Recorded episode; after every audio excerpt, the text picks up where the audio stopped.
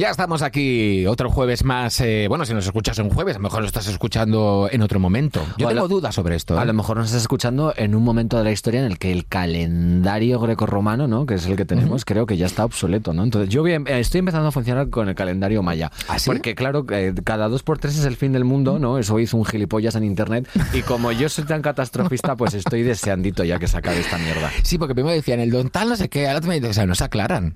¿Verdad? Yo, o sea, se acaba el mundo, decídmelo ya. Porque no puede ser que yo me organice la agenda y luego se acaba el mundo y tengo cosas que hacer. No, Hombre, sé- no aparte- puede ser esto. Hay que buscarse el outfit también, el modeliki para que se termine. el Hombre, mundo. porque luego nuestro fantasma se va a quedar para el resto de la eternidad vestida con unos harapos y eso Ay, no había puede- pensado nunca en eso. Claro, yo por Es eso ver- siempre salgo guapísima porque pienso, imagínate que me, me muero en esta casa.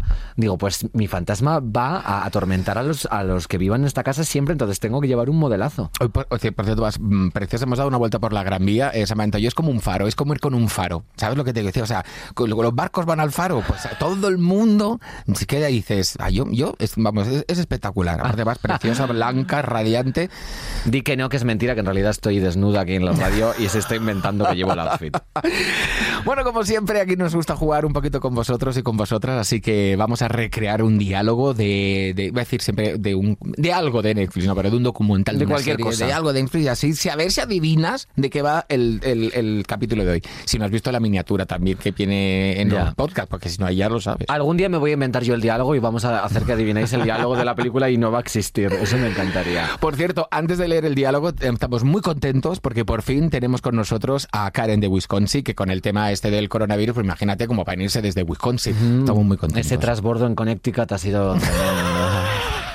Te has sentado, te has sentado genial. Te has sentado fenomenal. Ahora sí, ya sí que sí, demos paso a una servidora, la Meryl Streep española. Y Maritere, por favor, dale al play. Háblame del día en el que empezaste a trabajar en esta canción. Estaba pasando por muchas mierdas personales.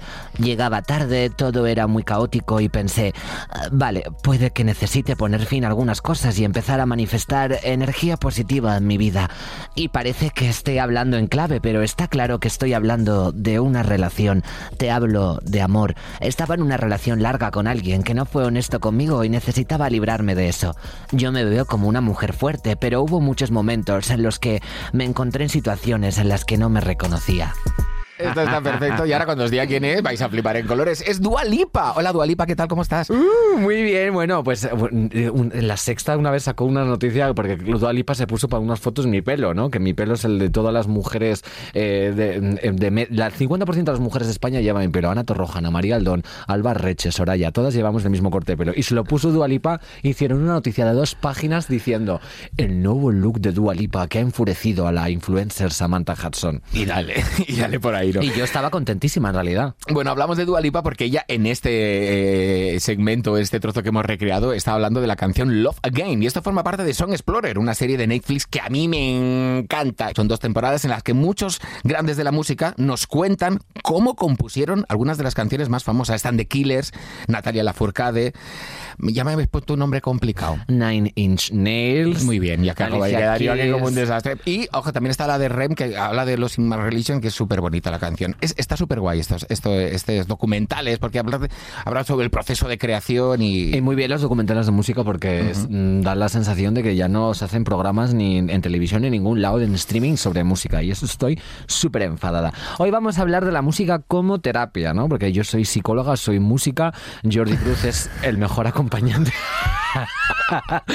yo, vengo a escuchar, estamos- yo vengo a escuchar. Él viene a escuchar, no, no, tú aportas siempre. Venimos a hablar de la música como terapia, porque dicen que desde siempre amansa las fieras, ¿no? Y nosotros somos una pantera en libertad. Y estoy convencida de, de que es completamente verdad, ¿no? Hay canciones que te transportan y que te alivian, eh, te curan con tanto con, con las letras como con las notas, ¿no? La, la- la melodía en sí. Y también está el caso contrario, ¿no? Canciones que te traen malos recuerdos, flashbacks, eh, cosas nada apetecibles en definitiva. Mira, por ejemplo, está el documental, yo que me los trago todos, el de Quincy Jones, eh, que se llama Quincy, eh, en el que él mismo cuenta, es, es flipante porque lo ves, y él mismo cuenta que él salió de la, de la miseria más pura ¿eh? y, que, y que tenía una vida de pobreza absoluta y que de pequeño se encontró un piano abandonado y que empezó a tocar sus teclas, clink, clink, clink, clink, clink, y supo que eso era lo suyo. Y a partir, a partir de la música, pues fue un billete de ida que le convirtió, ojo, en uno de los productores musicales más importantes y prolíficos de, de todos nuestros tiempos. Por ejemplo, canciones de Michael Jackson, famosísimas, el thriller, el disco más vendido.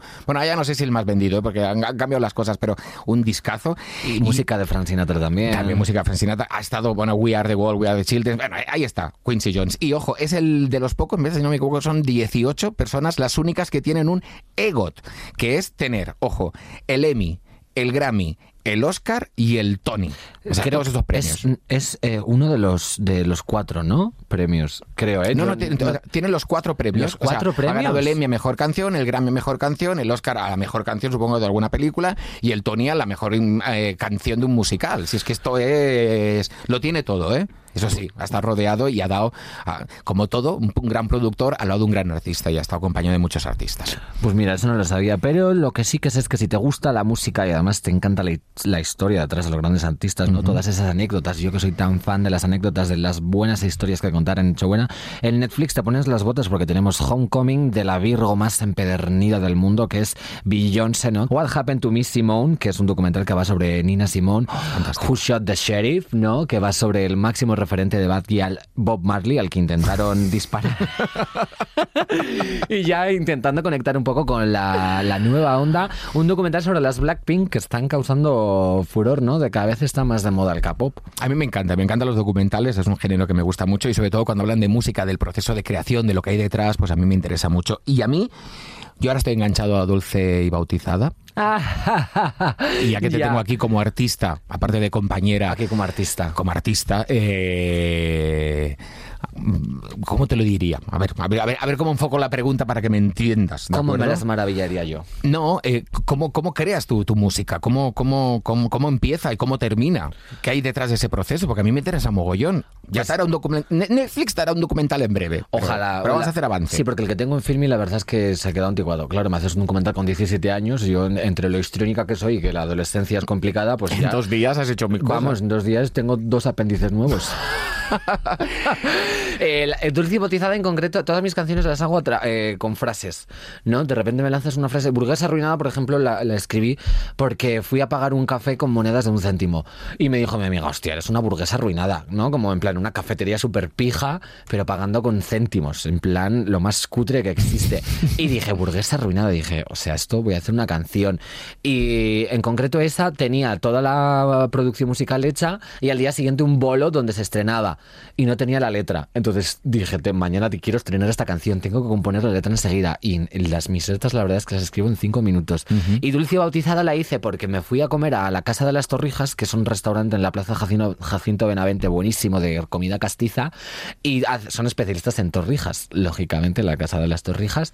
Y había una torrija que se, eh, estaba hecha con Baileys y se llamaba Dulce porque la torrija es dulce y bautizada en plan de, de está ebria, ¿no? Ebria, sí. Está alcoholizada por el Baileys y dije, dulce y bautizada es mi próximo tema. Y a raíz de eso, pues, pues hice esta, esta canción que Mm. yo creo que está bastante bien. Está muy bien, a mí me encanta.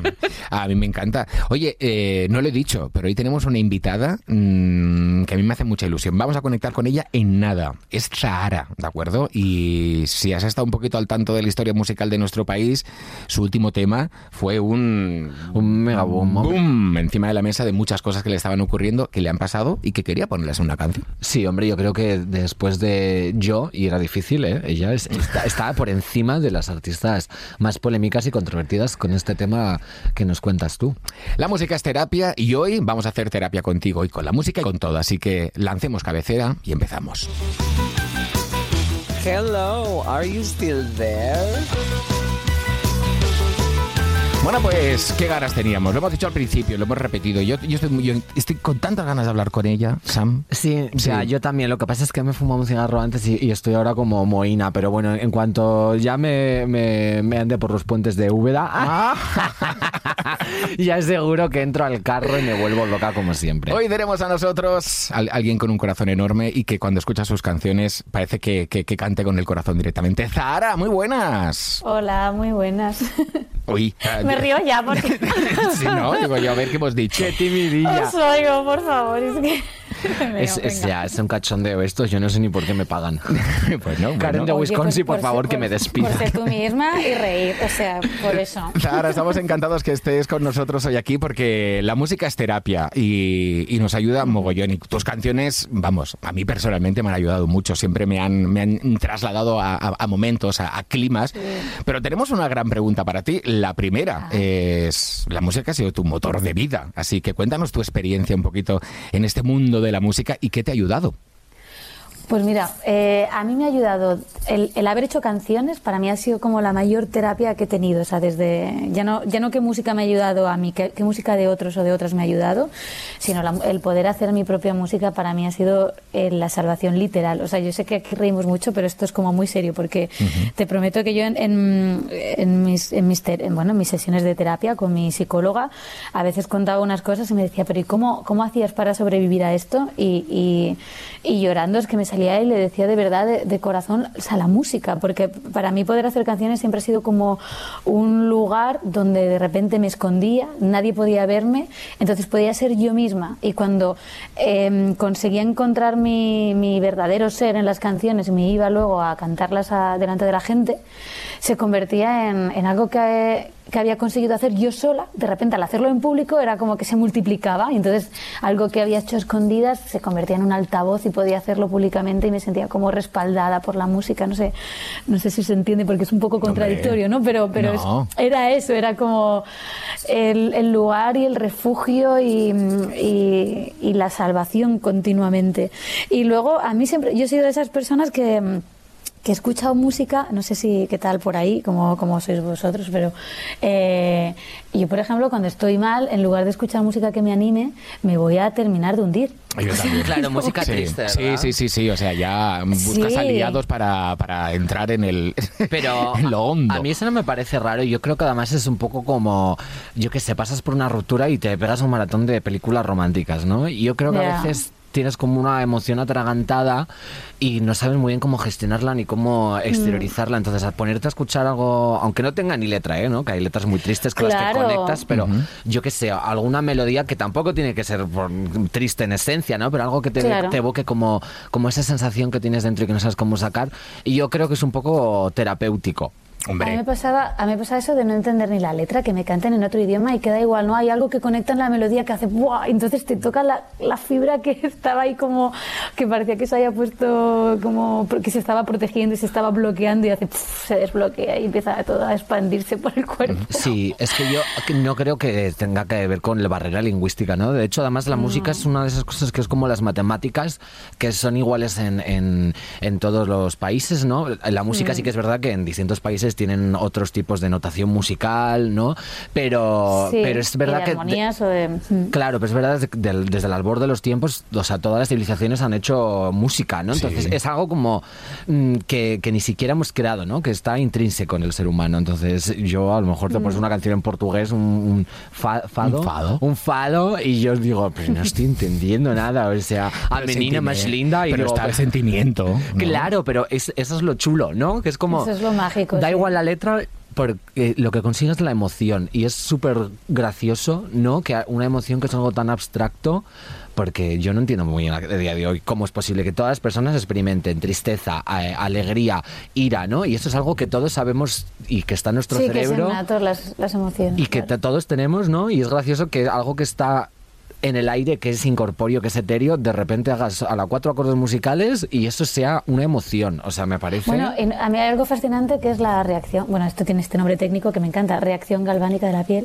¿Cómo, Es que- cómo, cómo, cómo, cómo? el- cuando se te pone el vello de punta. Ah, o sea, vale. la, piel de, la piel de gallina. Oye, pues, pues yo voy a cambiar ahora, ahora cuando vea a alguien, Sí, sí, uy, sí. se me ha puesto, te- tengo una La reacción, reacción, una reacción galvánica. galvánica. Bueno, es que yo esto me lo aprendí, creo que en la facultad, y dije, pero qué manera, qué manera de nombrarlo, Ya. por favor. Me lo voy a tatuar para que no se me olvide. Suena crema neutrógena. Sí, Bueno, también. suena algo, pero bueno, ¿nos parece como alucinante de repente escuchar algo y que haya una reacción física Sí. en tu cuerpo, tío? De, de, de me está pasando esto, ¿no? Me está conmoviendo algo que a, a priori no tiene nada que ver conmigo, que es una creación artística de una persona en otro lugar y está aquí afectándome físicamente, o sea, y que lo puedo ver, ¿no? No es algo como, no, lo noto dentro, no, no, se ve, está- se te ha puesto la piel de gallina, eso es brutal. Sí, yo creo que Me es como comunicar mágico. bien un mensaje, ¿no? A veces dices como, no entiendo esto. Y, Sí. y la maestra te lo explicaba fenomenal y decías, Dios, lo entiendo totalmente. Entonces Oh, escuchas ya. una canción y dices, joder, es que soy yo, ¿no? Es que la emoción se transmite, es como si de repente, me voy a un Sí. ejemplo muy, muy, muy para allá, ¿eh? pero es como si de repente es- escuchas eh, eh, en una tribu un canto eh, ancestral de ellos que a lo mejor eh, acompaña a un momento triste, a un funeral o a una boda y te traslada esa alegría o te traslada Sí. esa pena y, y- y da igual, es otro lenguaje, o es otro tipo de, de percusión o de armonía, pero el sentimiento está ahí.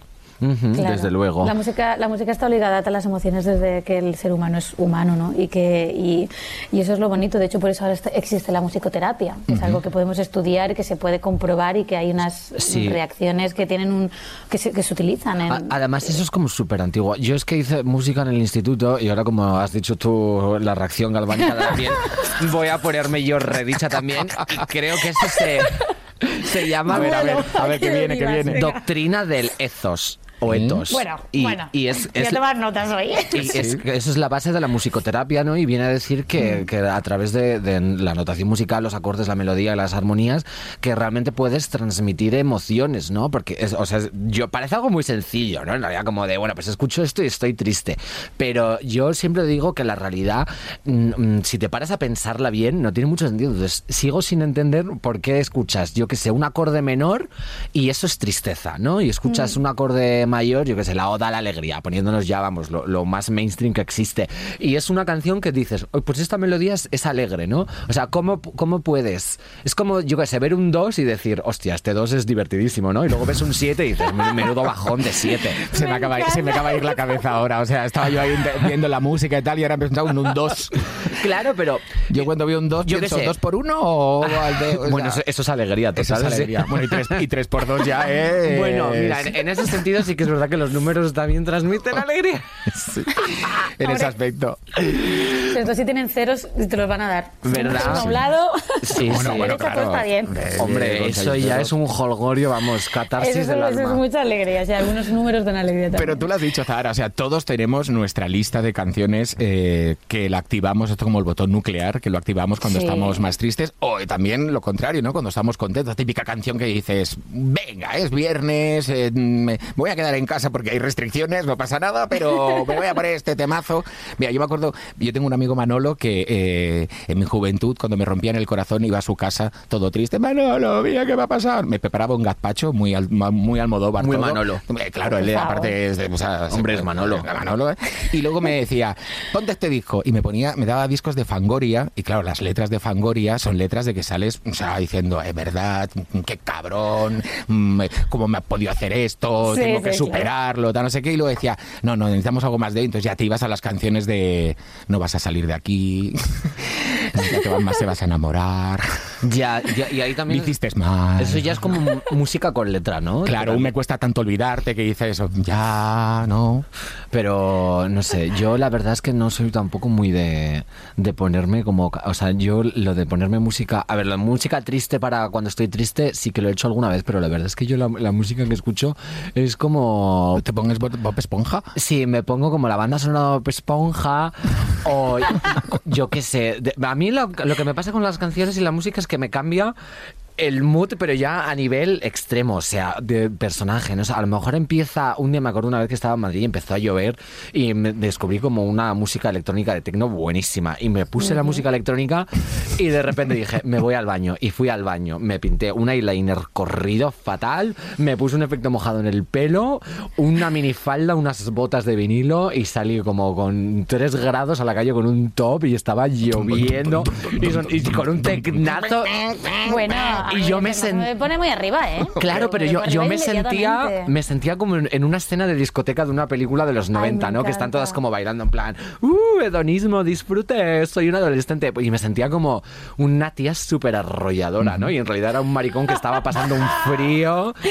Tú estabas con tus cascos y la gente fuera diciendo, ¿y esta qué hace? ¿no? Y tú Oye, pero cuidado, es que ese momento cascos, ¿cómo es? O sea, cuando tú de repente la vida es un videoclip, que es Hombre, maravilloso. todo. Es que eso es A genial. esto- a mí esto me pasaba de camino a la universidad. Yo, yo hice mi primer año de, cuando aprendí lo de reacción galvánica de la piel fue en Almería.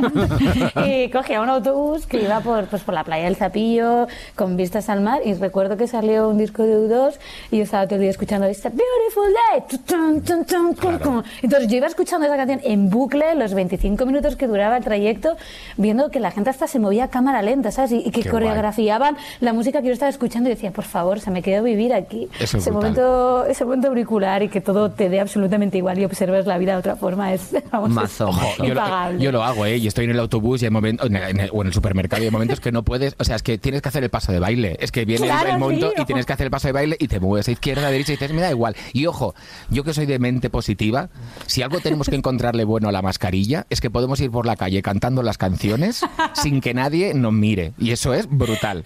Me encanta. Yo hago a veces sonidos, o sea, me dan como... Nunca has pensado... Nunca, nos vienen como pensamientos intrusivos de repente, en plan, tengo una abuela delante.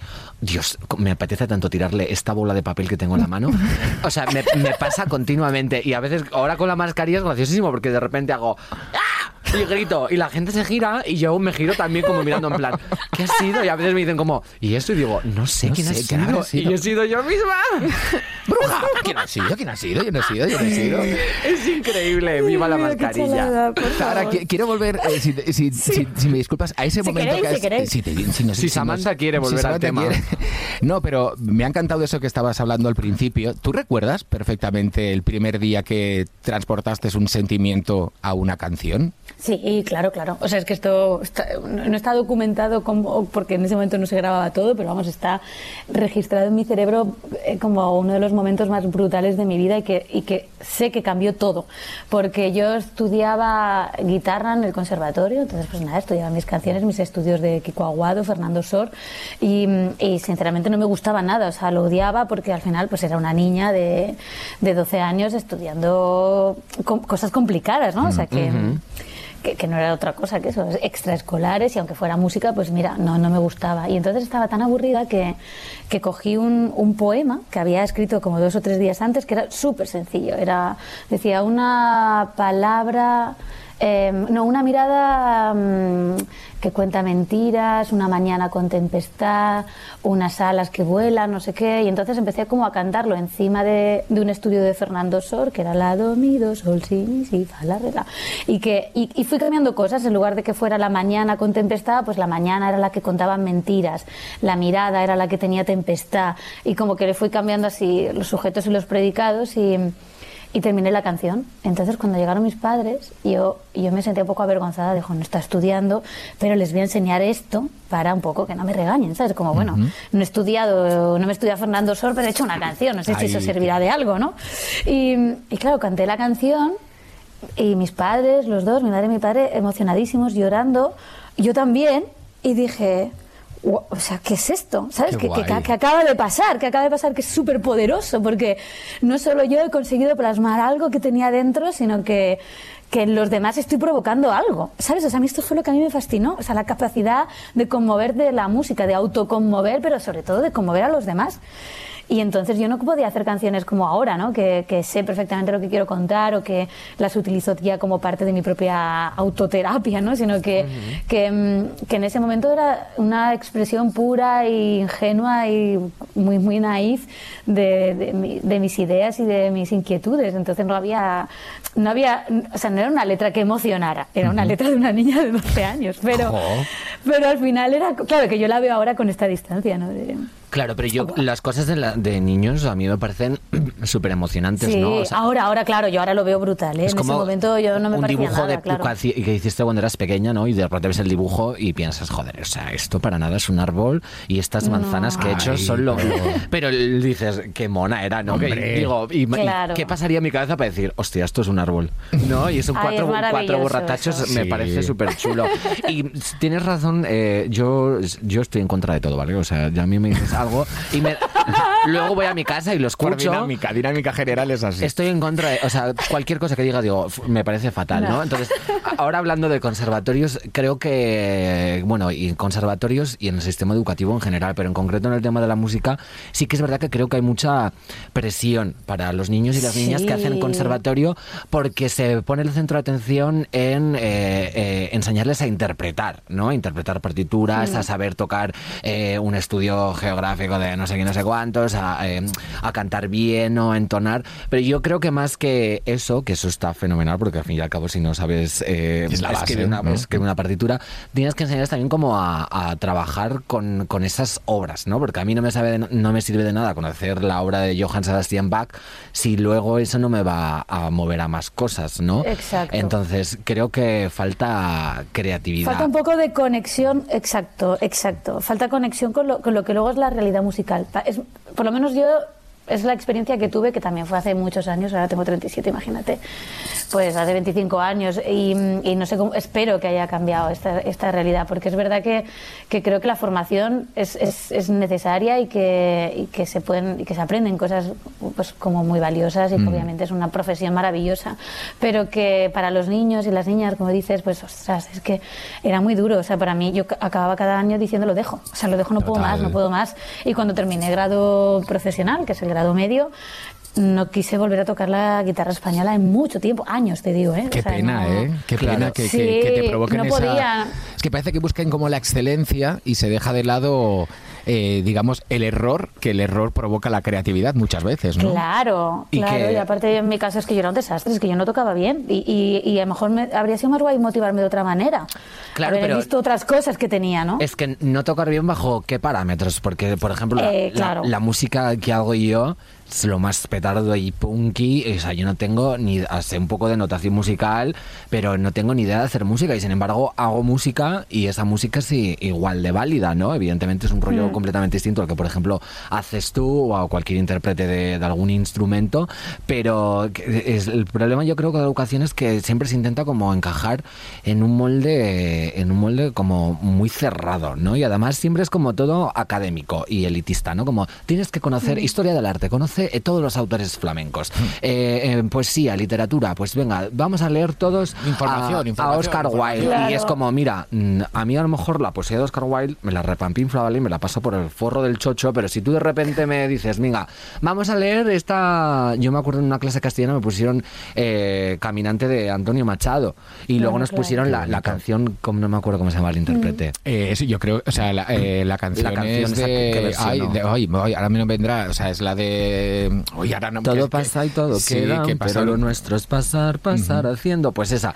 Y me acuerdo que hubo como todos los, los adolescentes, parecía una película como de estas de una profesora va a un barrio conflictivo y consigue reencauzar.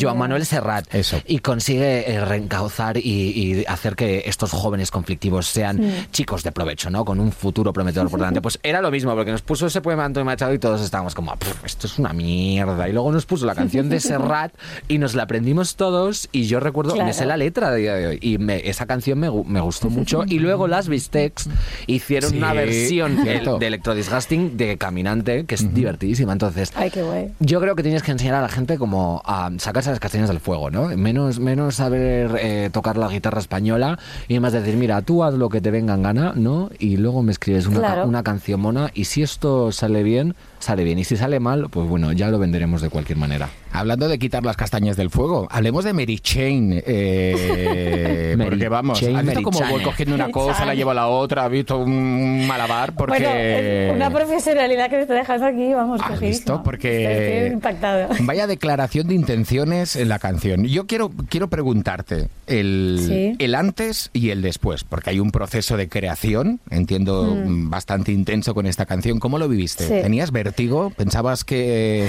era demasiado?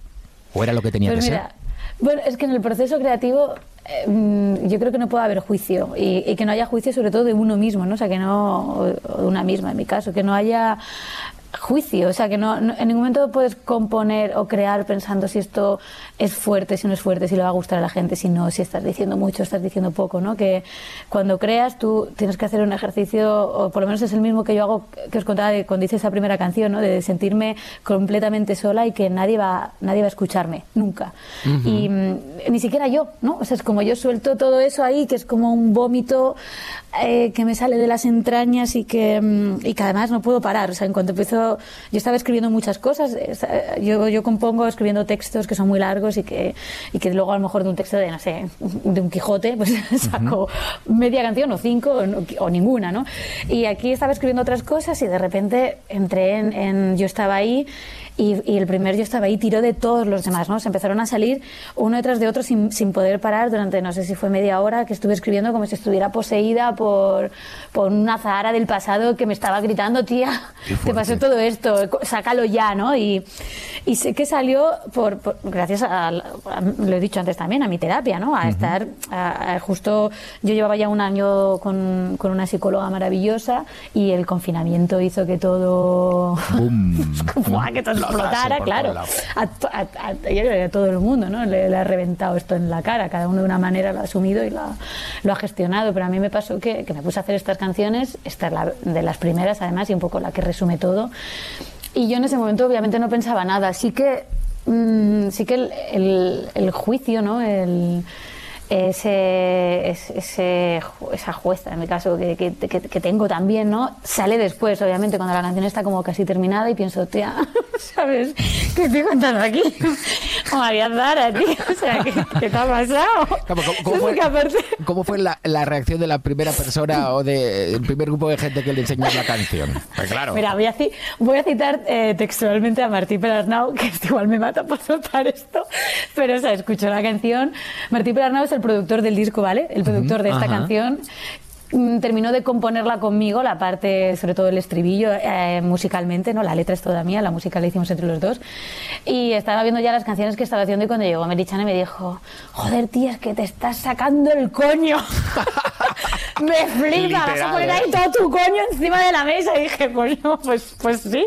O sea, vamos, pues no sé qué significa eso, pero sí, parece que sí, que es Sacar esto. el coño es como te estás sacando la polla, ¿no? Como del encima de la mesa. claro. Totalmente. Pues, Sí, pero- sí, tal pero cual, queda tal mucho cual, mejor con coño. Bueno, yo, claro, sí, cada uno que se saque lo que pueda, pero Hombre. en mi caso puede ser a eso. Sí, bueno, a mí me gusta más la palabra. Es como que la sonoridad es, coño- más bonita, ¿no? Polla es como. Claro. Le falta como. Es un momento de tensión que no termina. Polla. Y en cambio es coño. Ya nos estamos Estoy yendo del tema. Estoy Ya nos estamos yendo del No, tema. perdona, que, es que está bien. esto tiene este inciso me parece interesante. Tiene totalmente relación. ¿no? Hombre, aparte, Bueno, estamos claro. hablando de musicalidad de letras, ¿no? No rima igual coño a que ver, polla. mira, yo coño, coño lo he cantado en una can- he dicho coño, bueno, ¿quién coño? ¿Quién coño sabe? Pero nunca he cantado polla. Ah, ¿Ves? Es curioso. Mira, ya. Pero mira, pocas, pocas palabras me faltan ya por Ya, ¿eh? no, no, lo que le pasa al castellano y las canciones en castellano es que no hay mucha literalidad. Así como en inglés y sobre todo en la, en la música rap, ¿no? O en el trap, todo es como eh, eh, Pussy Dick, ¿no? Eh, incluso, bueno, Nicki Minaj, o sea, es la reina de decir, eh, me abro el culo, te cago en la cara, me comes el chocho, o sea, es, es, es increíble. Y luego, en cambio, en España es como... em, pene y es como madre mía madre mía qué loca Claro, poniendo claro. eso en una canción Total, no total. entonces, pero bueno, y, y gracias a- al trap, a la Zoe y a Batián, ¿no? Que no para de decir puta, puta en todas las canciones, gracias a ellas. Y yo voy a introducir aquí Claro. que hoy, hoy eh, en Zara hemos recuperado a nuestra queridísima Karen de Wisconsin, que es, digamos, la cara visible de Netflix que, eh, que aquí hace que se aguante todo esto. Y yo creo que ha venido un día fantástico. O sea, tiene los ojos como platos. Vamos, directamente Qué ahora. maravilla. La queremos tanto, aparte es Wisconsin. Soy, coño, Bueno. hola, es que es eso. Claro, ella no, no entiende nada. No, ella no, pero Se has lo- di- has dicho Nicki Minaj y la, la- vamos, al directo, Ay, sí. al momento. Bueno, oye, y luego hay un, hay un, hay la parte, la segunda parte, sale la canción y, y por lo que hemos podido leer, eh, las redes se han volcado y tú has recibido mensajes muy de, me has ayudado a poder también soltar todo lo que tengo yo, ¿no? Sí, eso ha sido súper fuerte, es muy bonito y, y esto creo que es el poder máximo que tiene, que tiene la música y que es que creo que el hecho de, o sea, que, que, las canciones tienen el- la magia de unir dos, dos artes, que es, que es la música y la letra, ¿no? Entonces, lo que hablábamos antes, lo que no conmueve por la parte musical te puede acabar conmoviendo por la letra y eso es súper, súper poderoso. Entonces, a mí me ha pasado que he recibido una serie de mensajes que, que, bueno, es que me, me emociona ahora solo recordarlos, pero es que la primera semana fue muy, muy, muy bestia porque pasaron cos- dos cosas, o sea, pasó una cosa en un sentido y en otro, ¿no? Yo, yo compongo esta canción de- desde un punto de vista pues personal y como y, y muy muy egoísta, o sea, lo hago por mí, no lo hago por nadie más, lo hago por mí porque yo necesito sacarlo.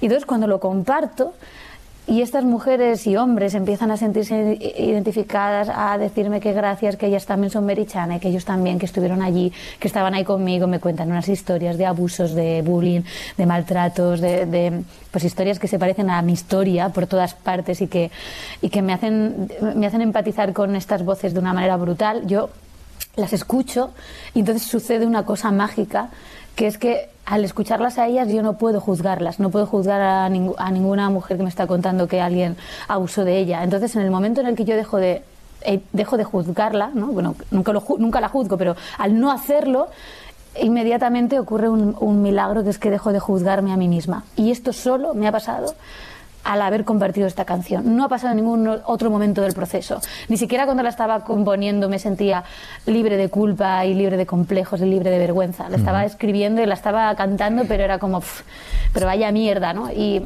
y de repente escucho a estas personas diciendo, tía, yo estaba ahí contigo y digo, joder, es que estabas ahí conmigo, ¿sabes? Entonces, si tú estabas ahí conmigo, no tengo que sentir ninguna vergüenza. O sea, me siento acompañada y siento una cosa preciosa que se llama compasión y que empiezo a desarrollarla hacia mí que es la autocompasión que, que- de la cual había carecido hasta eh, enero de 2021, ¿sabes? Es como, pero Qué fuerte. necesitado esto, sí, sí, sí, ha sido un meneo emocional tan bruto que que, o sea, me, me- ahora me oís así por eso, ¿sabes? Porque me, me- bueno, me, me toca la patata, la patata muchísimo, o sea, me quedo, me quedo cogidísima. A mí me parece, que- o sea, que es algo como, has dicho que era egoísta, ¿no? Pero creo que precisamente eso es lo que hace que algo sea genuino, que tú estás contando tu historia sin ninguna pretensión de cómo la va a percibir el público, ni eh, corrompida, ¿no? Por ningún matiz de, eh, bueno, pues es- tengo que ser más objetiva para eh, que las otras personas se sientan identificadas. O sea, tú contaste esa historia porque, porque era tuya, ¿no? Y- pero no porque Claro. tú te sintieras abanderada de, de ninguna experiencia. Y- Claro. Y, de hecho fue para ti una sorpresa también. Y yo creo que el, el gran error de, de la sociedad actual y, y anterior, ¿eh? o sea, el gran error en general de todas las personas es creer que, que somos seres aislados e individuales, ¿no?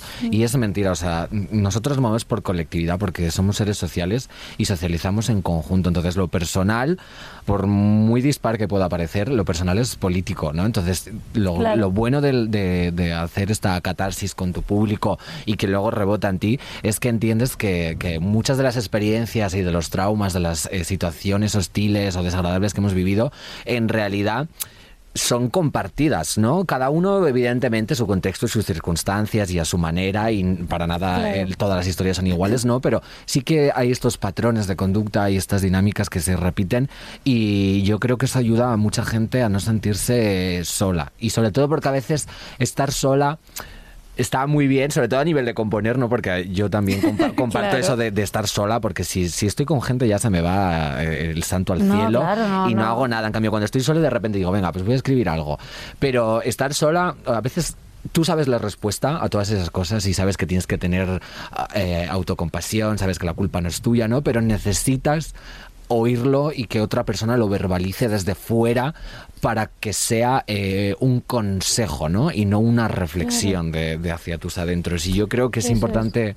Esto porque entonces los monólogos que existen en tu cabeza se convierten en diálogos, ¿no? Con otras personas y contigo misma también, de tu subconsciente con, con- bueno, me- cosa que estoy diciendo. No, yo estoy, No, no, yo, no, no, yo estoy aquí con la boca abierta, escuchándote como siempre, aprendiendo. O sea, me encanta. te- yo estoy asintiendo, no me veis, pero estoy asintiendo que vamos, que, que, que tengo la boca abierta y me encanta. Estaba pensando solo, pero ¿quién te expresas? O sea, No, pero es algo que es algo que pienso mucho, ¿no? Porque cuando yo sé que soy maricón, yo pensaba, pues voy a hacer una, ca- una canción súper cachonda. Es gracioso, no, pues estamos hablando de, de, de Marichane, que es como que cuenta una historia Sí. Y luego me voy a Soy Maricón, que es lo más banal, ¿no? Pero yo lo veía como Bueno. frívolo. No, ojo, pero tú en ese momento también utilizabas la música y tu, y, y- y tu interpretación para dejar claras ciertas cosas que te pasaban por la cabeza y que pero- creías que se tenían que poner ahí. Pero ahí es donde voy, al igual que ella se dio cuenta de que tenía que ser más eh, transigente con lo que le había ocurrido, ¿no? Y que, que las situaciones que le habían pasado no eran culpa suya y liberarse de esa responsabilidad tan tóxica que nos,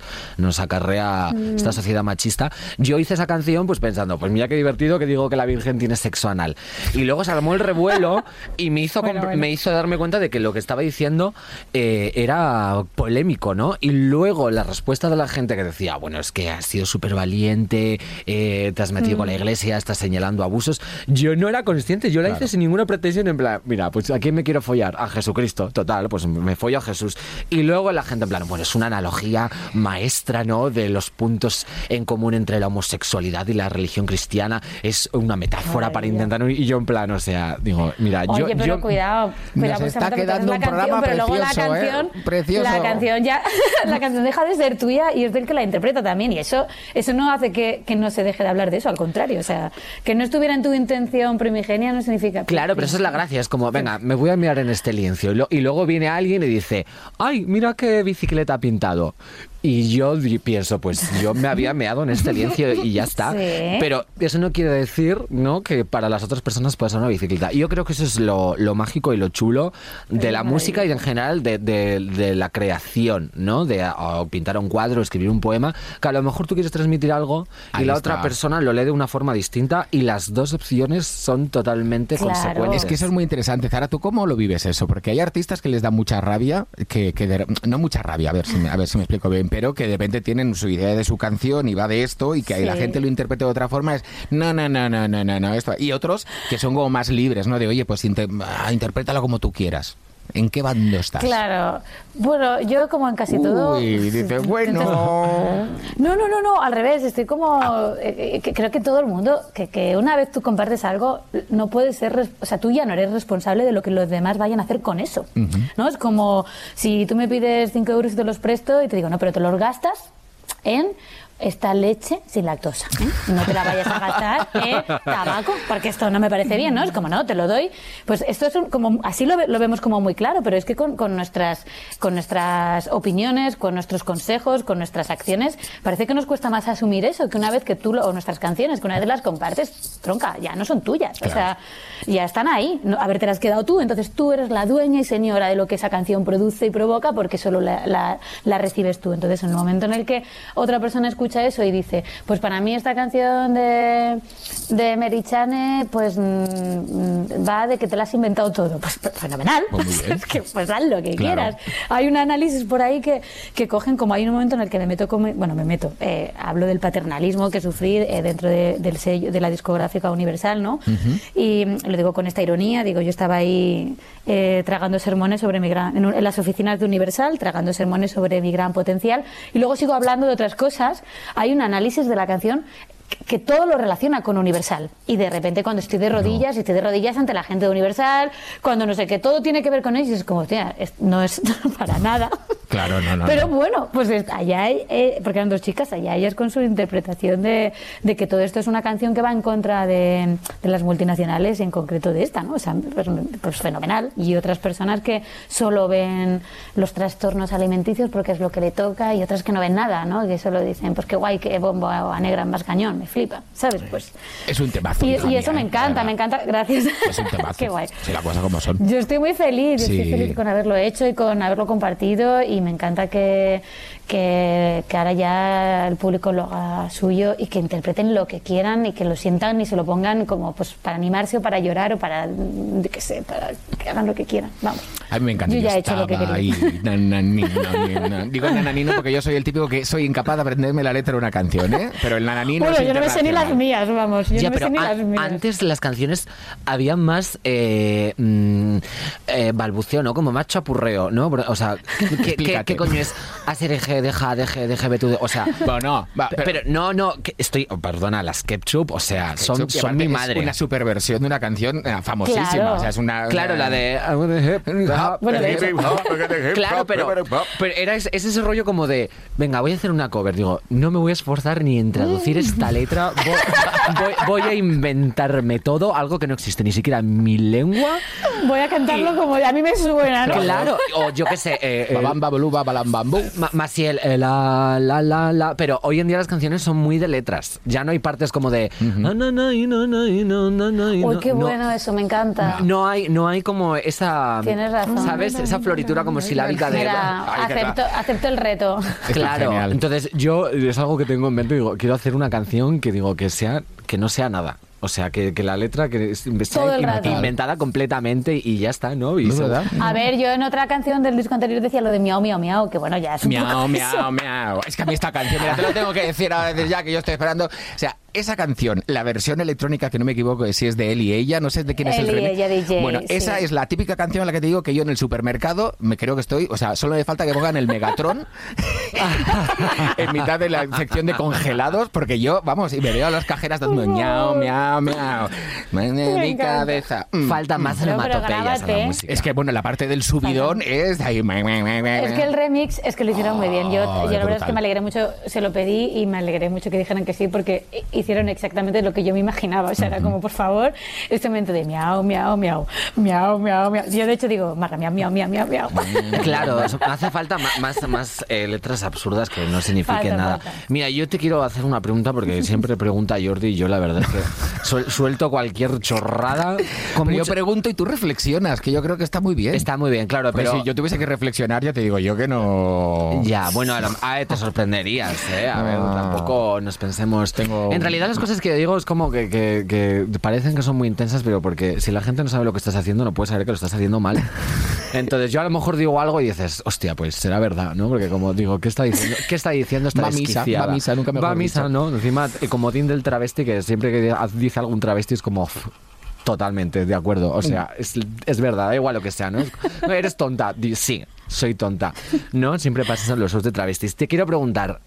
Por mm, favor. Lo que más me gusta a mí en el mundo que es un buen referente, ¿no? Porque yo soy una chica muy sedienta y por eso bebo de muchas fuentes. Entonces me ha salido un pareado. ¡Ay, Uy. qué bien! Bueno, aquí el genio... Apúntalo. Lo estoy apuntando. A ver si no el- vuelve a salir. En el guion, ideas para canciones, fuentes. Claro, claro. Miau, miau, miau. Las ketchup. Oye, yo estoy tomando notas de todo que te crees, ¿eh? Que yo voy así por la vida. ¿Verdad? Con el no blog pierdo de la notas. oportunidad de la canción. El cementerio de las canciones, no. Aquí todo, todo sale. Aquí estamos bien vivas, cariño. Entonces, yo te quiero preguntar, ¿tienes algún referente, si a priori algo que te acuerdes? Porque también estas preguntas son muy comprometidas y de repente Sí. te quedas en blanco. Una canción, un artista que tú hayas dicho, joder, o sea, me ha inspirado tanto en mi carrera musical, le debo tantísimo a Hmm. mi obra gracias a este artista. Que estoy por ingresarle mis royalties, ¿no? que estoy- to- todo mi dinero para él. sí, directamente. Todo mi dinero. Mira, hay una de mi adolescencia que sí que fue para mí eh, crucial, importantísima, que es Alanis Morissette.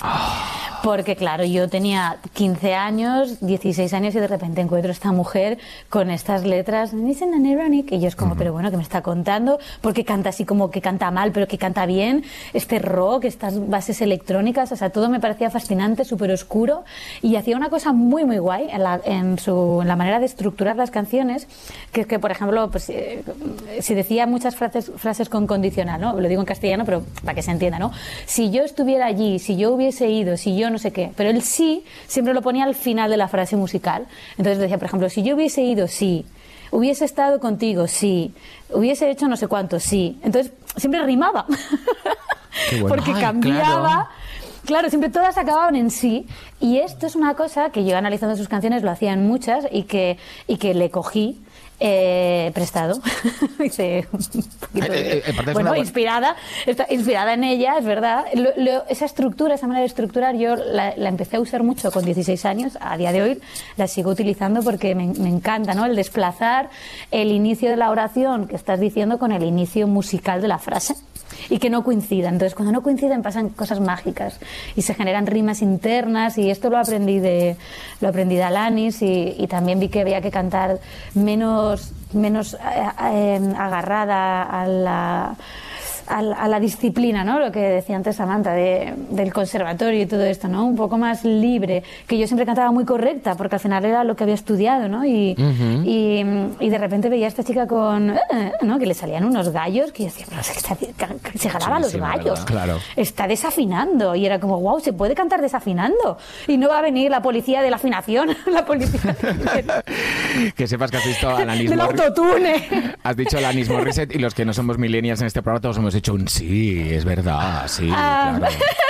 Sabes que le tenemos muy buen recuerdo. Luego, luego la verdad que no sé qué pasó con esta mujer, porque... eh, Sigue, sigue haciendo canciones, pero ah, hijo, pero no de una no, forma así como sé. a lo mejor, o sea, se separa un poquito del mainstream o del éxito brutal, ¿no? No A sé, lo no mejor. sé. A mí el último disco, pues dado- no, empecé a escucharlo y dije, ¿para qué? Si ya lo dijo Sabina, el lugar donde has sido feliz no debieras tratar de volver, pues mira, no voy a, no voy a escuchar este disco. Si ya me gustaban los primeros, pa- si estaban bien. No, tengo, no me tiene por qué seguir gustando esta mujer con 37 Pues muy bien, cariño. Ya, eso es como lo de, ah, sí, te gusta Aerosmith, a ver, dime tres canciones, ¿no? Bueno, y el otro día vi un tuit buenísimo que decía, que decía, La de Armagedón y la de la tía que cuelga del puente. Claro, que además eso es como súper. eh, En parte misógino, ¿no? Porque siempre es como cuando a una chica le gustaba el rock, era como, ah, sí, te gusta, eh, eh, yo qué sé, Jefferson Airplane o, eh, ¿cómo se llamaba? Led Zeppelin, ¿no? Dime una canción que no sea Stairway to Heaven. Y era como, mira, tía, cállate, digo, aunque conocieras solo Stairway to Heaven, digo, si a mí esa canción ya me da rollo, yo ya soy libre para decir que a mí me gusta Led Zeppelin, ¿no? Porque. Bueno, Led- claro, como si no te sabes ninguna y solo mueves la cabeza cuando suenan. ¿Qué Claro, más da? Led te- Zeppelin, es- o sea, son todas las canciones. Entonces, si a mí me gusta una, me está gustando Led Zeppelin en esa canción. Entonces, Claro. no, es como, bueno, me cae bien esta chica. Bueno, pero cuando es borde me cae fatal. Bueno, pues claro, pues evidentemente, ¿no? Pues me gusta eh, I Starway to Heaven.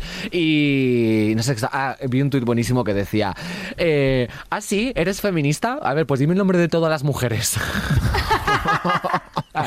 Me encanta, por favor. bueno. Eso, ¿a, quién, a quién le- a quién tengo que citar cuando diga esto? Porque Dios, no lo sé, a un genio. Copyright, copyright de todo, Manuel. Claro, el copyright era graciosísimo. A lo que dices tú Me también de las esto. canciones, ¿no? Que a veces nos puede...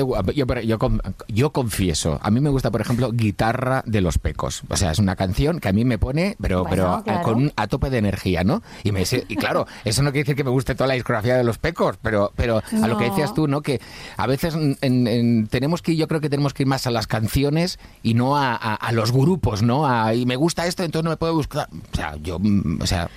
Soy más de canciones que de grupos. a mí me gustan los discos y me gusta la música y me gusta descubrir continuamente y cosas que hace tres años me, me espantaban, ahora me vuelven loca y donde decía, ¡ay, Dios mío, pero cómo, eh, qué feo el autotune! Ahora lo escucho y me, me hace llorar, ¿sabes? Me emociona más que a veces voces hipernaturales, ¿sabes? Y digo, ¿pero por qué? Que- que- no sé, yo descubro la música electrónica y ahora lo que me da chapa es una guitarra, ¿sabes? Que digo, "Uf, qué pereza. Entonces es como, esto está en continua evolución y aparte en la música puede ser eh, polígamo y nadie te va a decir nada. Pues puedes escuchar un día una cosa, otro día otra, no hay que ser fiel a ningún estilo Total. ni a ningún grupo. Pues es poliamor para todo el mundo, vamos. O sea, no, no hay que. Poliamor musical, me encanta. O sea, La te gente que hace eso, yo ¿qué te creo. apetece? Y la gente que hace eso, yo creo que es por un complejo como de inferioridad, ¿no? Además, como de una necesidad extrema de pertenencia, ¿no? Como de yo soy Mm. más fan de Aerosmith que tú, me sé todas las canciones, ¿no? Y en vez, yo creo que deberías decir, ay, ¿no te sabes esta canción de Aerosmith? Pues mira, escúchate esta, esta y esta y esta, que te van a encantar, Claro. ¿sí? ¿no? Entonces, o sea, Claro. m- me parece ser un pedante y un tío, además que en realidad si te pusieras a conocer todos los grupos y todo esos, la mayoría son unos gentuzos, sobre todo en el rock and roll, ¿no? Eh, la gente se le llena la boca hablando de los reggaetoneros y de la música latina que son, son machistas, perdona, pero o sea, Guns N' Roses y todos los grupos míticos eran todos unos tíos rancios que se te caía la cara de vergüenza.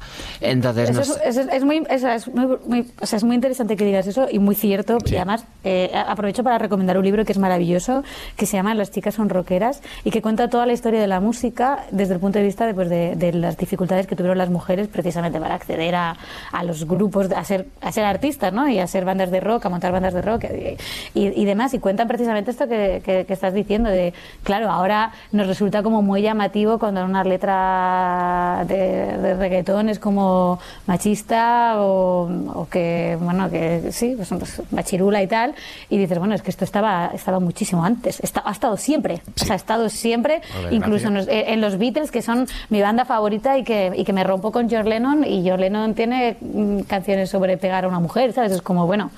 O sea, que no, no es que luego pudiera hacerlo, no, es que encima lo cantaba, ¿sabes? Entonces es como, esto por desgracia ha estado en todas partes y creo que es como poner el foco ahí y verlo y, y eso, por lo menos prestarle atención. Una, una- aparte, una cosa no quita la otra. Puedes haber sido un, un No. genio para haber hecho Imagine y luego, oye, haber tenido tu descalabro y decir, y esto que esto no, ¿eh? Esto ya. Ya, de hecho yo Pero creo es que que muchas veces va de la Claro. mano, ¿eh? Normalmente, o sea, toda la gente...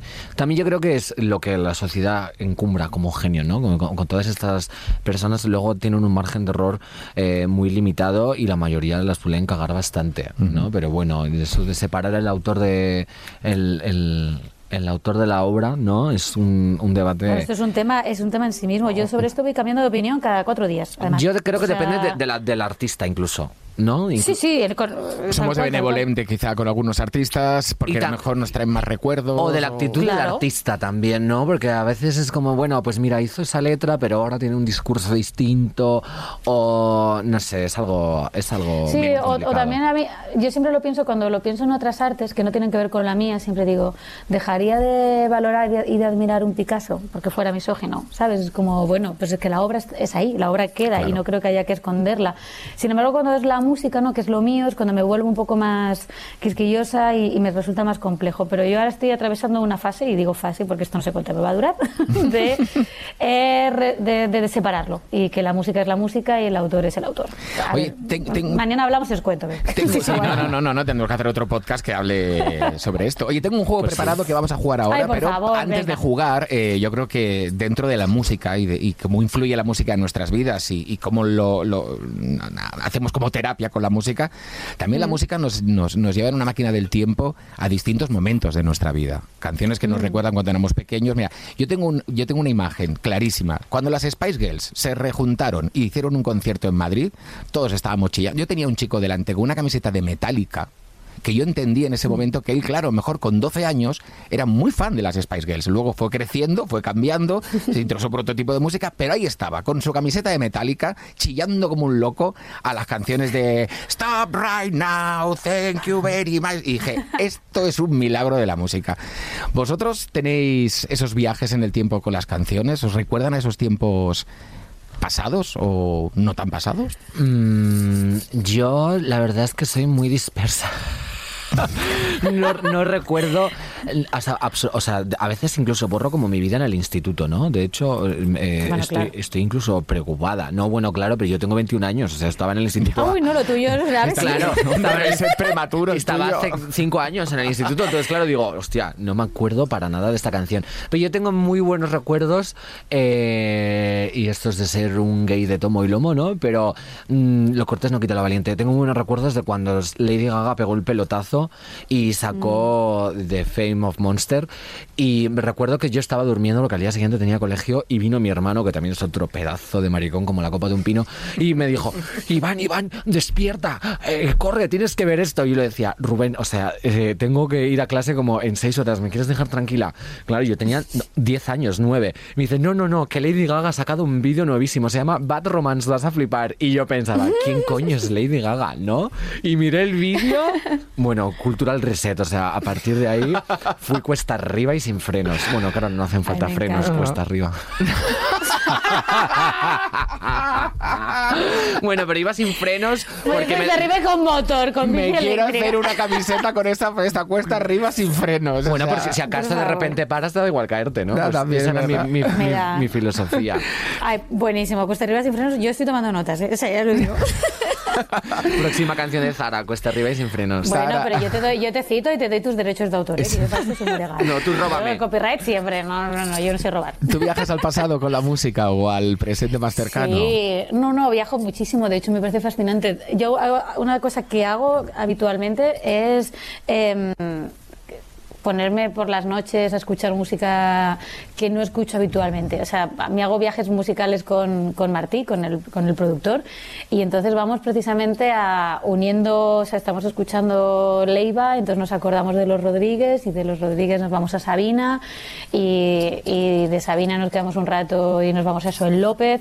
O sea, y, precisamente cada vez que voy pasando por estos cantautores o grupos que escuchaba más en, en mis 20 y, y 20 y pocos, vuelvo exactamente ahí. O sea, recuerdo perfectamente dónde estaba, se me conecta inmediatamente eh, con, con los lugares donde he estado, con las personas con las que escuché esa música, más que recuerdos concretos, ¿eh? de una... Uy, pues esto, ¿no? Que contabas, de el día que escuché eh, a Lady Gaga, es más como... Wow, recuerdo este momento, recuerdo esta sensación, la música que escuchaba en 2011, sé perfectamente cuál es. O sea, me sé, lo tengo como... Muy no claro. recuerdo que escuché ayer, no tengo ni idea, que seguramente fuera Zetangana, pero... y Claro. María Arnal. Eso está muy Pero bien. hace, en 2011 lo tengo en mi cabeza fijado, ¿sabes? Como muy, muy fuerte. Eso está muy bien. A mí, me, yo como soy tan dispersa, solo recuerdo los recuerdos por el look que llevaba. O sea, me puedes decir, ¿qué hiciste ayer? Digo, no sé. Y me dices, ¿qué llevabas puesto? Y te, te lo describo de, de arriba abajo y si me he cambiado tres veces te lo digo también. Entonces, está muy bien eso de recordar como cosas a través de la música, ¿no? Porque a lo mejor de repente Sí. escuchas una canción y te da, eh, te recuerda ese, esa- ese momento, ¿no? Sin tú quererlo. Y a mí me pasa también que no es una canción que escuché en el momento, pero luego al cabo de los años escucho una canción y escucho la letra y todo y digo, hostia, esta canción habla totalmente de ese momento que viví hace 10 años y, y la, la asimilo a eso. Entonces, mm, yo creo que es un viaje en el tiempo.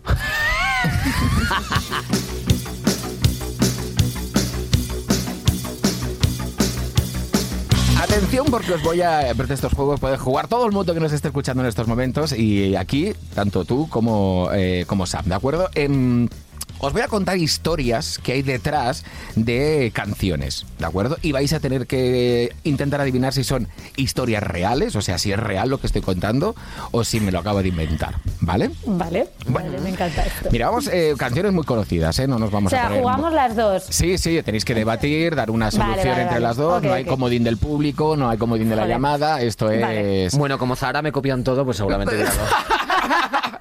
Esto es encuestas sin frenos, ¿vale? Eh, directamente. Bueno, mira, una canción muy famosa de los mexicanos Maná en el muelle de San Blas. Eh, Sí. La historia es de. La historia es real. Es Rebeca Méndez, que pasó años esperando el regreso de su amado en el ahora famoso muelle de la ciudad de San Blas, pero él nunca volvió. Ella falleció, ojo, a los 63 años y sus cenizas fueron lanzadas al agua eh, ahí, en el muelle de San Blas. ¿Esto es verdad? ¿O me lo acabo de inventar así estrepitosamente? Sí, es muy Titanic esto, o sea, a ver... Ya, Ah. pero bueno. Podría ser, podría ser por cómo lo has contado. La verdad es que tenías mucha verdad. Sí, Tenías bueno, pero yo miento muy Tiene- bien. Tiene años de experiencia en Sí, radio, ¿eh? En el muelle Ah, de San. Claro, yo, ¿qué decimos? Que sí. Yo he querido decir que sí al oírlo. Ahora, cuando lo ha terminado, estoy dudando. Es que yo, no te- a ver, yo para esto sufro muchísimo, no tengo nada de personalidad. Lo que tú digas me va a parecer bien. B- Venga, pues yo creo que hay que empezar siempre siendo positivas, así que sí. Venga, venga, sí. Decís que es verdadero. Sí. Pues la respuesta, marcamos verdadero. y la respuesta correcta es verdadero. Muy bien, sí, la historia bueno, es real, ¿eh? ay, chocaría los puñitos ahora. La historia es Bueno, súper lo real. imaginamos. Venga, Sola en el muelle de San Blas y eso. Bueno, vamos a por la siguiente Pobrecita, canción. super historia, me encanta. Es bonita, la verdad que es muy bonita y, y está guay que los chicos de Maná le hayan dedicado esa canción. Pues mira, sí. If you wanna be my lover, hablamos del wannabe de las Spice Girls. Ojo, ¿eh? Cuando Emma se unió a la banda, eh, llevaba muy poco tiempo saliendo con un chico. Cuando le presentó a este chico al resto de integrantes, hey chicas, mira, este es mi novio, pues al novio no le gustó mucho que estuviera en un grupo de chicas, todo lo que iba a ocurrir, todo lo que iba a pasar, y al final pues Emma dijo, pues mira, pues te vas, adiós muy buenas. Y Emma, pues pum, cerrojo de puerta. Y ahí surgió la canción de Wannabe, en el que dice, si quieres ser mi amante, tienes que llevarte bien con mis amigas. ¿Esto es verdadero? ¿Qué, o can- es falso? qué canción tan chula, o sea, qué bien, es que... Me. ¿Ves? Es- te voy a hacer una Sí. versión de, en plan ASRG, pero con esa canción. Hazlo, por favor. Por favor. O sea, Samantha Hudson tiene que hacer una versión del wannabe. Ya hab- hablar está desfasado. Mira, estoy en contra de hablar, entonces ahora simplemente voy a comunicarme haciendo onomatopeyas. Eh, entonces, yo creo que esta, esto también es verdad. ¿No? Yo, mira, a ver, tengo, te voy a contar. Es que hace poco alguien me dijo una historia sobre las Spice Girls de precisamente este disco que no recuerdo, ¿vale? Porque no recuerdo últimamente nada. Pero me decía algo como que, que ellas, que no, que no era verdad que, mm, que fuera un casting, que ellas eran de verdad un grupo y que eran como súper feministas y todo esto, entonces me, me- por la por esto mismo me cuadra y no me cuadra lo que acaba de Vale, contar este a ver, yo tengo una teoría y es que esta historia es un poco escueta, ¿no? Es como que la podía haber hecho un niño de 10 años. Pues mi- eh, se, quieres Claro, quedarte ¿no? con Que mis como- amigas, te presento a mi novio, no le caes bien, entonces... Voy a hacer un Claro, que yo creo que, mundial, que ¿no? ellas de verdad, pero creo que ellas de verdad estaban como contando algo mucho más genérico como de tío, ¿no? O sea, que aquí nosotras estamos juntas y no me vengas con gilipolleces, pero más que porque tuviera Emma, era Emma, ¿no? ¿Verdadero o falso? Falso, falso, falso. Por las ramas. Falso. Falso, hombre, estamos discutiendo. Marcamos falso, venga. Marcamos falso y la respuesta correcta es falso. Muy bien. Muy, bien, si es que vamos, super equipo, me encanta Ah, muy esto. bien, muy bien, muy bien. Bueno, ojo a la siguiente, ¿eh? A ver. Yesterday, la canción de famosísima, eh, le vino a Paul McCartney en un sueño, ¿vale? Cuando despertó, empezó a tocar el piano para dar eh, con la música con la que había soñado, pero no tenía aún la letra. Así que, ojo, para inspirarse utilizó estas palabras como comodín. Scramble eggs, oh my baby, how I love your legs. O sea, eh, scramble eggs, oh my baby, how I love your legs. Que exactamente es huevos revueltos, ay nena, cómo me encantan tus piernas. O sea, voy a coger esta letra y la voy a hacer una canción. O sea, huevos revueltos. Qué buen nombre para un disco. Esta es una historia así, la verdad es que sí. Huevos revueltos suena muy bien. La verdad O es sea, que yo, mm, yo creo que es ¿Verdadero verdad. falso? yo creo que esto es verdad. Es que esto me Sí. suena muchísimo. Además, a mí, tam- a mí también me suena. Pero a lo mejor me suena porque es una leyenda urbana y no es verdad, Nina. Bueno, a ver si la estamos liando. Claro. Mira, Scramble Hay que- yo esto lo he oído, yo esto lo he oído. Ahora, hay ya que equivocarse de vez en cuando. Venga, venga. Verdadero. ¿Verdadero? Verdadero. Scramble eggs. La historia es verdadera. Me verdadera. muy bueno. bien. ¿A ti te ha pasado Es que eso, vamos. te ha pasado eso, Zara, alguna vez? De tener una música y decir, bueno, no sé qué voy a poner, pero voy a poner la letra por ahora. Bueno, claro, es que se llama idioma de componer y es como componer. ¿Cómo casi estamos aprendiendo? Oye. Es que vamos, empiezas, empiezas y- y, y tienes. Galvánico, infusión. Reacción galvánica. Reacción galvánica. Pelos de Tú punta. empiezas, empiezas como escribiendo y pones como lo primero que te viene, que a veces encaja, a veces no encaja, y la mayoría de las veces no, no tiene nada que ver. Y están las versiones originales de las canciones que suelen ser muy graciosas. Nunca se las cantes a nadie de tu banda porque te joden la vida. Porque ya te las cantan todo el rato en el escenario y ya no sabes cuál es la versión original. Y lías, lías mm, grandes, grandes mo- momentos. ¿A ti te el pasa lo mismo, Samantha, cuando compones? yo una vez escribí una canción y como no se me ocurrió la letra, puse nombres de, de jugadores de baloncesto. Y creo Oye, que, pero eso, que- es, eso es increíble. Creo que quedó incluso mejor. De hecho, la, de- la que tengo de seguros de moto desde 80 euros, iba, la letra iba a ser un poema de Rubén Darío. Esto es verdad, ¿eh? parece que es una broma, pero no. Y luego pensé, no, esto es muy pedante. Un poema de Rubén Darío, ¿quién eres, por favor? Un tío misógino de Twitter. Y dije, mira, eh, lo primero que se te ocurra. Y me entró un virus informático en el ordenador y todas las miniaturas de YouTube eran anuncios de seguros de moto. Y tenía la, tenía la música y dije... Seguros de moto desde 80 euros. Y a raíz de eso hice la canción. Ah, mira, qué bien. Mira, es una buena, es una buena forma de... Es que me estaba pensando que tendrá que ver seguros de moto con jugadores de baloncesto. Ah, me he perdido. Mecano, por ejemplo, Mujer contra Mujer, la original era quien, dete- quien detiene un ovillo de pelo rodando por el suelo. Y esto es verdad, ¿eh? No me lo Muchísimo mejor, Y hay muchísimo una- mejor. Y hay una, una, una, una, una maqueta que corre por ahí que es Ana Torroja cantando ¿Quién detiene un ovillo de...? Que menos mal que dijeron palomas al vuelo. Hombre, uno- pues Un sí. ovillo de pelo... Yo sí, veo, yo sí veo un ovillo de pelo. Hombre, es muy mecano también eso. Sí, Yo sí. si veo un ovillo de pelo, corro detrás de él. Como un gatete. Es como una loca. Y luego... Me lo como y lo escupo. Venga, que tengo dos cena. historias más. Satisfaction vale, de los Rolling Stones. Eh, Kate Richards iba conduciendo por Londres cuando un policía le multó, ojo, por ir demasiado lento. La semana siguiente recibió una multa, ojo, por ir demasiado rápido.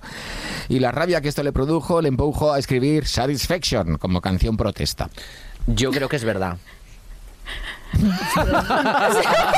Mira, El cri cri que se ha sonado al otro lado, cri cri. estoy contigo. O sea, no voy a ni a discutirlo. O sea, esto me parece absurdo. Pero, Esto pero ante, es ante verdad. tu. ¿En serio? No lo sé, no lo sé, no lo sé. No, no, no, no. Es por decir algo. A ver, decís que es verdad. Me parece Sí. bien. Sí, sí, yo estoy con Samantha.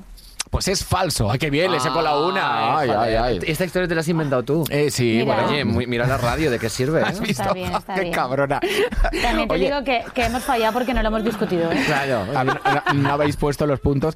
Sí que es cierto que la acción de Satisfaction eh, al productor no le gustaba nada. Dijo, esto no va a tener éxito. Pues imagínate, vaya productor, vaya visión tenía sobre el tema. Bueno, pues como nosotras, que estamos en plan ya, mira, sí, di que sí, es verdad. Pues el productor diría, esto es una mierda. Satisfaction.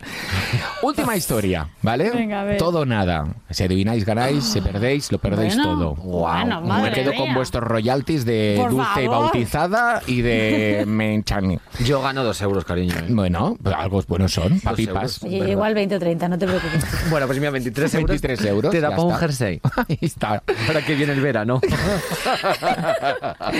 favor. Venga, última historia. Michael Jackson iba conduciendo mientras imaginaba cómo sería Billie Jean.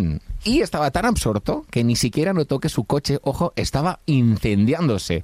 Un motociclista que pasaba lo alertó, lo cual le salvó una de las canciones, le salvó a él y salvó una de las canciones más famosas del mundo, que por cierto, lo hablábamos al principio sobre Quincy Jones, está producida por el magnífico Quincy Jones. ¿Verdadero o falso?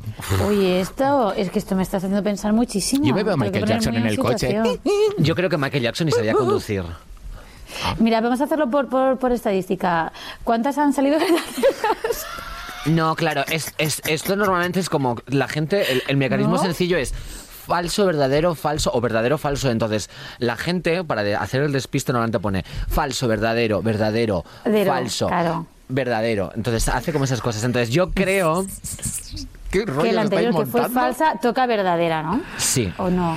Sí. Yo creo que to- por tocar toca verdadera. Pero, pero, me lo tenéis que ya. discutir más sobre la canción sobre la historia, no por la... Por la Bueno, me- os habéis transformado en vez de eso un no, eso no- eso análisis no lo de datos. dijiste. Esto es análisis Eso no de me has datos. dicho, no me has dicho que hemos dicho que discutir. Yo he preguntado, yo he preguntado las normas del juego y no has dicho nada de que no se pudiera hacer Es esta. Antes que cantantes somos psicólogas y, Claro, y esto es, hombre. esto es, vamos, tu- Se tu- está viendo, se está viendo. la motriz de tu cerebro funciona así, estoy son convencida.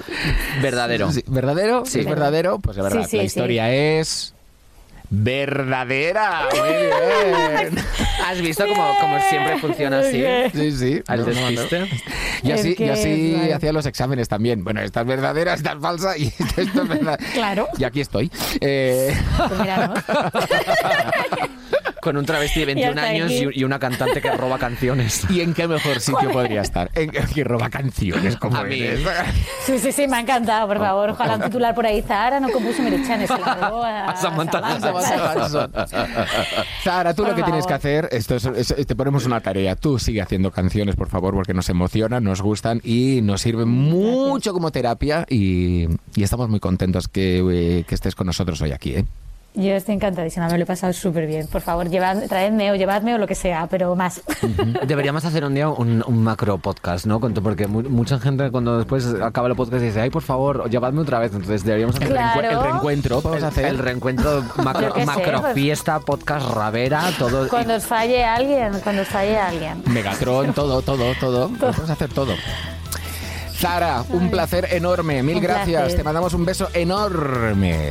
Un beso súper grande. grande y también para nuestros queridísimos y queridísimas oyentes. Y yo os lanzo la única pregunta que, eh, bueno, la única no, la segunda pregunta que he formulado en este episodio. Y es que, ¿seguís ahí?